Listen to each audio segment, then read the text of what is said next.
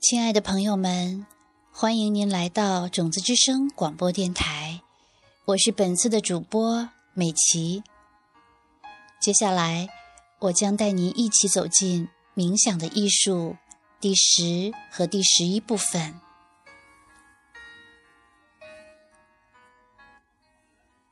标题十：在病中和死亡时。施与受的练习是你可以做的最强大的冥想之一，因为它结合了观想和呼吸，有关身体的。这种结合最多是用在较高的教义当中的，但同时又是我们初学者可以马上做到的简单练习。由于这个原因，这个冥想。是最常用来帮助那些有病痛的人的。我的上师和我将这个冥想给过癌症病人，而且我们亲眼见到其中一些人从绝症中走出来，到一个完全健康的状态。所以，如果你知道有人生病了，你可以教他们这个冥想。在这个情况下。比较强大的做法是让他们想象他们在带走和他们有着同样病痛的人的痛苦，然后每当他们感到这个病带来的痛苦或疲劳的时候，无论是在冥想中还是不在冥想时，他们都应该有这样的念头：他们在为别人承受这个痛苦。从而摧毁这个痛苦，于是世界上的人就再也不用感到这种痛苦了。这个念头同样也可以用在快死的时候，在他们死的时候，他们想象着将整个世界的痛苦承担起来，并且摧毁它。这对于死时的可怕恐惧感来讲，是一贴完美的解药，而且这让他们在离开这一生时的最后行为，是一个强大的善业。这就是为什么藏族人听说耶稣在死时将所有人的罪恶都承担起来的时候，他们说：“哦。”耶稣在做施与受的修行，他一定是位佛陀。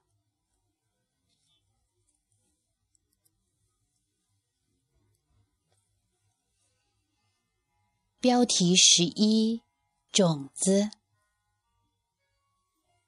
这个时候，你应该会有个问题。我刚才说了，这个施与受的冥想。是停止世上所有人的痛苦的好方法。那么，光靠想象是不是就可以起作用呢？我可不可以用这个方法治好我父亲的背痛呢？这是否只是一种积极思维而已？我们都知道，光靠愿望是不会让一件事情发生的。这一点我们早就认识到了。以前的某个圣诞节，我们想要一辆新自行车，但是自行车却从未出现。世界不在我们此时此刻的意愿控制之下，但这不等于说我们没有投射出这个世界。我们之所以不能控制现在正发生的事情，是因为我们当下的剧本已经定型了。以前就写好了的，谁写的呢？当然是你啊！你在过去写的。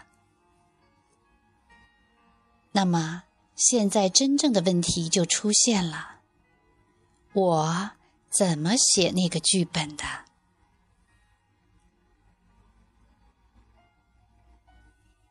你要明白这一点。意识不仅是一个投影仪，它还是一个摄像机。我们所经历过的每一件事情都被记录下来，印在意识里，就像印在粘土里的指纹。一切我们所见到的、听到的、尝到的、嗅到的、感觉到的或想到的，每一次都烙下一个印记。所有的事情都这样被储存起来。西藏经典里面说，意识在每一秒钟创造六十五个这样的名印。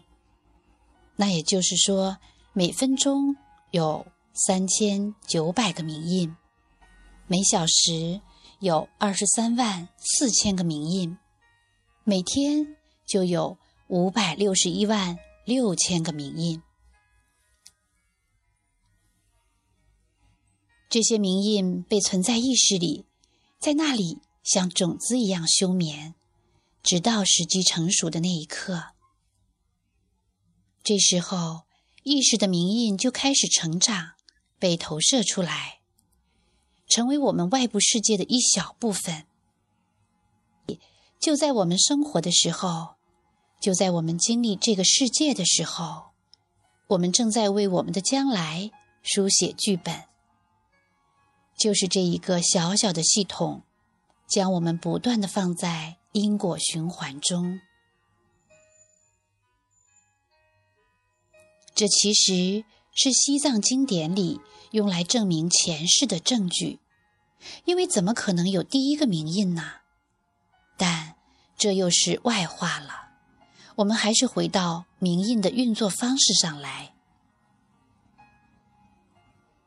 这成千上万个意识种子里面，有许多都是被我们叫做中性的种子。比如，对于红颜色的记载，或是一个杯子的原型，我们并不在乎它们。我们真正感兴趣的是我们创造的正面和负面的名印。为什么呢？因为这两种名印对世界上的所有快乐和所有痛苦。负有责任。什么是正面的名印？就是任何给你带来好结果的名印。负面的名印，当然就是任何给你带来坏结果的名印。那么，我们如何种下正面的名印呢？照顾他人。你照顾了他人。你的整个世界都会变得更好。那么，如何避免种下负面名印呢？避免伤害他人，避免伤害他人，你自己就永远不必再感到痛苦了。所以，你必须照顾他人，这是为你自己好。现在，让我们回到最初的那个问题：这个冥想到底怎么起作用？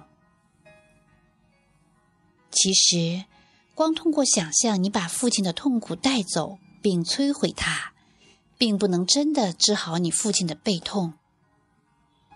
但是，通过做那个冥想，通过观察你自己，想象带走他的痛苦。你在意识里种下了非常正面的名印。那么，当他们成熟的时候，他们就成熟为见到一个背痛问题消失了的爸爸。因为看到你的父亲有背痛是你的投射，所以你才可以让他消失。我在爱尔兰把这个冥想交给了一群新的学生。一位女士告诉我，她以她的女儿为冥想对象，因为她和她的女儿互不理睬，有八年没说话了。第二天，她万分激动地来到我面前，告诉我在经历了八年的沉默之后，她的女儿就在那天早上给她打了电话。当然。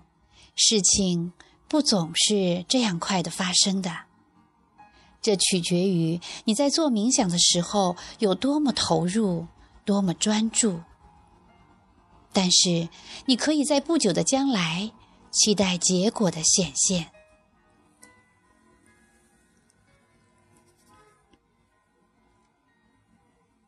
亲爱的朋友们，这里是种子之声广播电台，我是本次的主播美琪。那么，冥想的艺术第十和第十一部分到这里就结束了。非常感谢您的收听，我们下次再会。